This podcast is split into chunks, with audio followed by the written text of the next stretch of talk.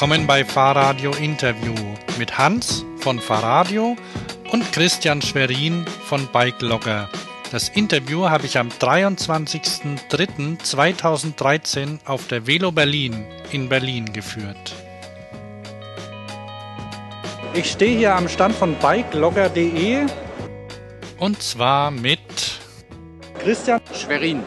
Okay, von äh, Bikelogger und am besten erzählst du mal selbst, worum es bei dem Produkt geht.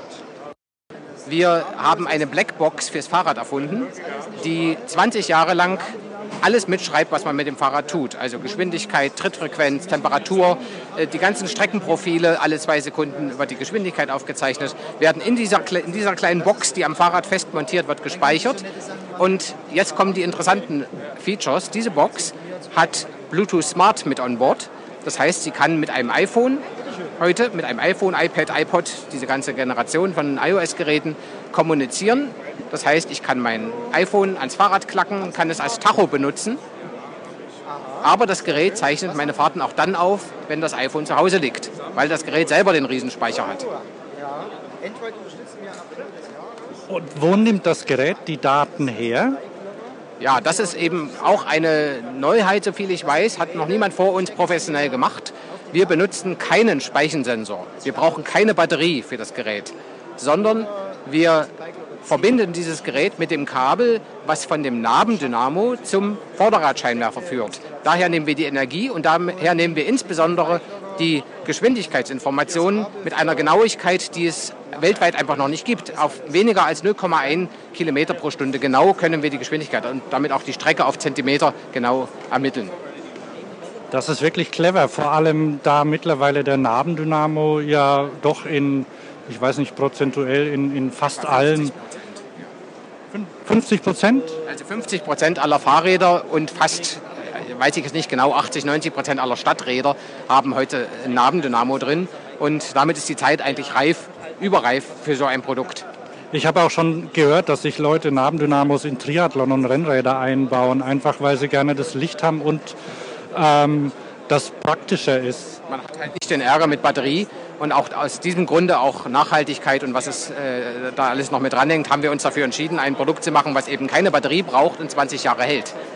Das ist wasserdicht eingegossen. Äh, es kann damit eigentlich nichts passieren. Und apropos nichts passieren, äh, würde natürlich jeder sofort sagen, natürlich, das Fahrrad kann geklaut werden.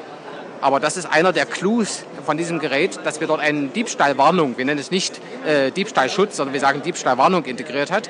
Äh, kleines Beispiel, ich gehe Sonntag früh Brötchen holen, stelle mein Fahrrad vom Bäcker ab, anschließend ist natürlich Pflicht, das ist klar.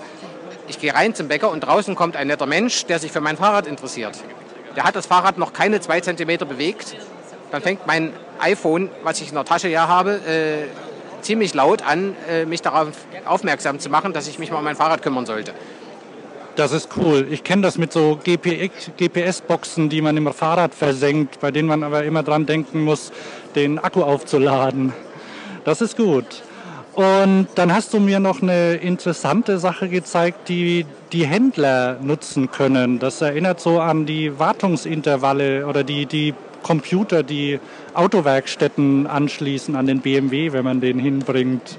Wie funktioniert das? Man kann das so verstehen, dass der Bikelogger sozusagen der Onboard-Computer, wir nennen es auch so mein Bordcomputer, für das Fahrrad ist. Das heißt, äh, dort, werden, äh, dort ist eine LED dran und der Fahrradladen kann bei einem teuren Fahrrad, ist es ja sinnvoll, um teure Reparaturen zu vermeiden, regelmäßig zur Inspektion zu gehen. Und da das Gerät ja alle Kilometer erfasst, im Gegensatz zu herkömmlichen Tachos, die man abmacht und die dann in der Zeit natürlich nichts erfassen. Das Gerät ist fest verbaut, erfasst also immer die tatsächliche Laufleistung des Fahrrades und kann mir Bescheid sagen, wenn wieder 500 Kilometer rum sind, seit ich das letzte Mal beim Fahrradladen meiner Wahl war. Und dann kann der Händler äh, dort eben bei der Durchsicht des Fahrrades das neue Wartungsintervall entweder nach Zeit oder nach Kilometerstand hinterlegen. Und nach Ablauf dieser Zeit fängt eben diese LED Bikeloggers dezent an zu blinken, sodass ich weiß, ich sollte mal wieder dort vorbeischauen. Das ist eine schöne Sache. Vielleicht noch die Fakten, weil tatsächlich auf der, auf der Homepage gibt es noch mehr für technisch Interessierte wahrscheinlich. Ähm, noch kurz die Fakten. Wo bekommt man es? Wie viel kostet es und was ist im Paket drin?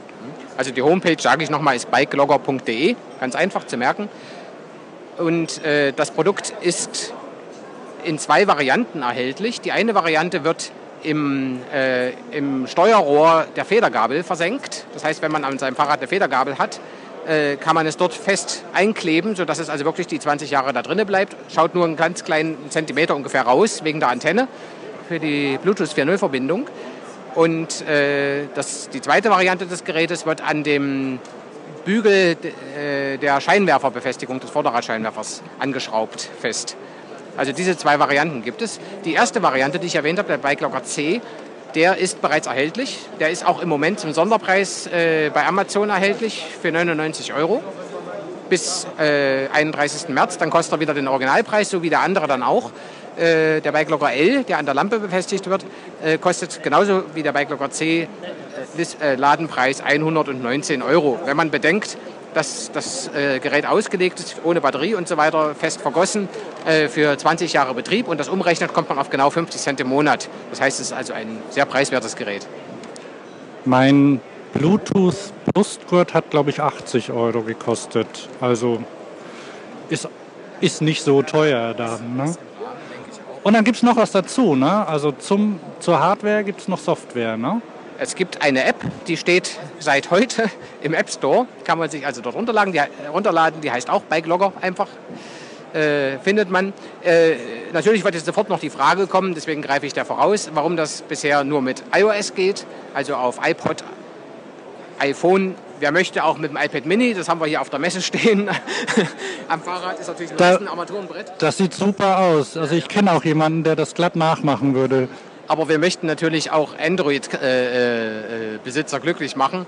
Äh, leider ist Google dort noch nicht so weit mit dem Bluetooth Smart. Die, die sich mit dem Thema schon beschäftigt haben, werden das wissen, dass also diese ganzen Herzfrequenzgurte und so weiter, die es auch gibt für Bluetooth 4.0, noch nicht so richtig funktionieren mit Android-Smartphones. Der Druck auf Google ist dort und auf Samsung natürlich auch ist dort sehr, sehr hoch.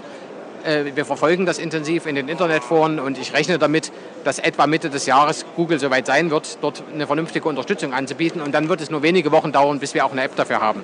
Also das ist alles in Vorbereitung und liegt schon in der Schublade. Fehlt nur noch die Verbindung zum, zum Telefon. Also die, die Software wäre schon da oder ihr, ihr habt die schon entwickelt und ähm, jetzt fehlt quasi nur noch die richtige Unterstützung, die ja. ja richtig. Genauso. Okay, dann ähm, sage ich vielen Dank und ich bin gespannt, wie das weitergeht mit dem Ding. Ja, wir hoffen natürlich auf viele spannende Kontakte in den nächsten Wochen. Jetzt noch eine Sache äh, zur Verfügbarkeit des Bike Logger L für den Lampenhalter. Ja, also der Bike Logger L, äh, der richtig schick im Aluminiumgehäuse daherkommt, der ist im Moment in der Produktion und wird voraussichtlich Mitte, Ende Mai so in die Läden kommen und verfügbar sein, auch bei Amazon dann. Und wer unter, von der ersten Charge welche abbekommen wird, wir rechnen mit sehr großem Zulauf, der kann sich auf der Webseite bikelogger.de dort vorregistrieren. Dann bekommt er von uns nicht jede Woche äh, Spam, sondern bekommt genau einmal eine E-Mail, wenn der Bikelogger äh, verfügbar ist zum Kauf. Super, da werde ich nochmal einen Link auf die Website machen zu. Vielen Dank dann.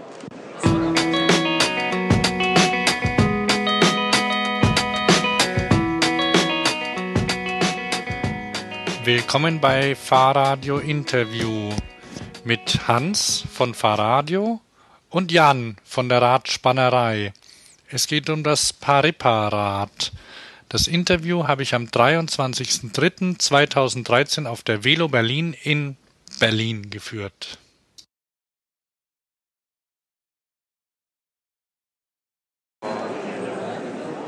Ach, ich fange einfach mal an. Ja. Ähm, ich bin hier am, am Stand des, der Radspannerei und neben mir sitzt Jan. Vielleicht stellst du dich am besten ja, hallo, selbst mal vor. Ich bin Jan, ich äh, arbeite seit über zehn Jahren in der Radspannerei. Äh, bin eigentlich ja, schon seit Jugendzeit äh, echter Fahrradenthusiast. Ich habe das eigentlich nicht von der Pike auf sozusagen berufsmäßig gelernt. Ich habe eigentlich was ganz anderes studiert, aber ich war eben immer Enthusiast und bin letztendlich im Fahrradladen gelandet und habe so mein, mein Hobby oder meine Begeisterung auch zu meinem Beruf gemacht. Coole Sache. Hätte ich mir auch gewünscht, aber geht so auch, jetzt spreche ich ja mit dir. Ähm, weshalb ich dich äh, gerade interviewen wollte, war das Fahrrad von... Ähm, du meinst wahrscheinlich das Paripar Meral Modell. Ein ganz neues Modell. Genau, das war's. Ähm, weil mir das als schickes Damenrad aufgefallen ist. Kannst du da kurz was zu erzählen, wer das macht und ähm, was es kann? Wie viele Gänge und so? Paripar ist äh, unsere eigene Marke. Das heißt, es ist eine Marke, die wir selber entwickelt haben. Diese Rahmen haben wir selber gezeichnet. Sie sind äh, nach wirklich langen Testreihen auch entstanden, äh, weil wir Jahre vorher schon mit Rahmen anderer Hersteller experimentiert haben. Wir wollten ein schnelles, agiles, aber trotzdem stabiles Stadtrad bauen. Also primäre Aufgabe eigentlich ist es, äh, die, die, Fahrerin oder den Fahrer schnell von A nach B zu bringen und ähm, irgendwie Spaß zu machen, auch in der Stadt ein wendiges, agiles Rad zu haben. Und äh, dies gibt es eben in einer Meralform jetzt ganz neu. Meral leitet sich ab ähm, eigentlich äh, von einem alten französischen Fahrrad. Es gab einen französischen Hersteller, der hieß Miral und der hat eine Rahmenform entwickelt, wo das Oberrohr äh, ziemlich stark abfällt und dann so, so einen Knick macht und es dann horizontal auf Sattelrohr stößt. Und das ist so eine ganz klassische Form, kennt, kennen wahrscheinlich auch viele, die sich ein bisschen mit Fahrrädern beschäftigt haben, eben hauptsächlich an französischen alten Fahrrädern zu finden oder an so italienischen alten so, so Halbrennern oder so Damenrennrädern. Aber sicher kannte niemand den, Rahmen, den Namen. Also ich, mir war es unbekannt. Ich kenne nur Mixed-Räder. Ja, Mixed-Räder haben ja dann so zwei Stangen am Oberrohr quasi, die so gerade nach hinten gehen zum Ausfallende. Die Meralform ist eben eine alte französische Form, in den 60er Jahren, glaube ich, entwickelt worden von der Firma. Aber die Mixed oder Mixte, die kommt auch aus Frankreich, oder? Die Mixte Rahmenform ist meines Erachtens auch in Frankreich entwickelt worden, ja. Ja, also da stand so ein sehr, also steht hier so ein sehr elegantes, ähm, was ist denn das für eine Farbe? Grünes Fahrrad. Ähm die Komponenten sind alle so in, in, Silber gehalten, leicht matt, ein paar auch ein bisschen poliert. Äh, es ist so, so, so ein blassgrün, ich würde fast sagen äh, Werkzeugschrankgrün kann man das bezeichnen. Also es ist RAL 5024, wer es genau wissen will, glaube ich. Also blassgrün nennt sich das ähm, so Pulverbeschichtung drauf, also die auch ein bisschen äh, kratzfest ist. Und von Komponenten her ist es eigentlich ganz schlicht gehalten. Also wir haben uns überlegt, Berlin ist von der Topografie her eine, Stadt, die eigentlich relativ flach ist, aber dafür lange Distanzen hat, also sich sehr weit ausbreitet. Ähm, das heißt, man braucht nicht wahnsinnig viele verschiedene Gänge, sondern man braucht eigentlich ähm, eher irgendwie was Schlichtes und deswegen hat es nur acht Gänge. Jetzt Kettenschaltung. Das gibt es natürlich auch mit Nabenschaltung. Kann man auch mit Nabenschaltung bekommen. Eine, eine weitere Spezialität eigentlich von diesem Meralfahrrad ist zum Beispiel die Lenkerendschalter, äh, Lenkerendgriffe, Entschuldigung. Die sozusagen am Lenkerende einfach reingesteckt sind und dann die Bremsgriffe bilden. Das ist auch eine Sache, die wir uns von diesen alten französischen Fahrrädern abgeguckt haben. Also genau so sind die tatsächlich in den 60er Jahren oder sogar schon in den 40er Jahren auch gebaut worden. Ich sehe schon, irgendwann muss ich dich mal länger interviewen. Im Moment bin ich eigentlich erstmal ganz zufrieden und ich überlege mir dann mal, was ich mehr über die französischen Fahrräder wissen möchte. Also, das war Jan von der Radspannerei. Willkommen bei Fahrradio Interview mit Hans von Fahrradio und Till Wolfer von XYZ Spaceframe Vehicles. Das Interview habe ich am 23.03.2013 auf der Velo Berlin in Berlin geführt. Mein Name ist Till Wolfer. Äh, ich wohne zurzeit in Hamburg und bin aber zwischen Hamburg und Kopenhagen unterwegs, um das äh, Projekt XYZ Space Frame Vehicles aufzubauen. Genau, das wäre so.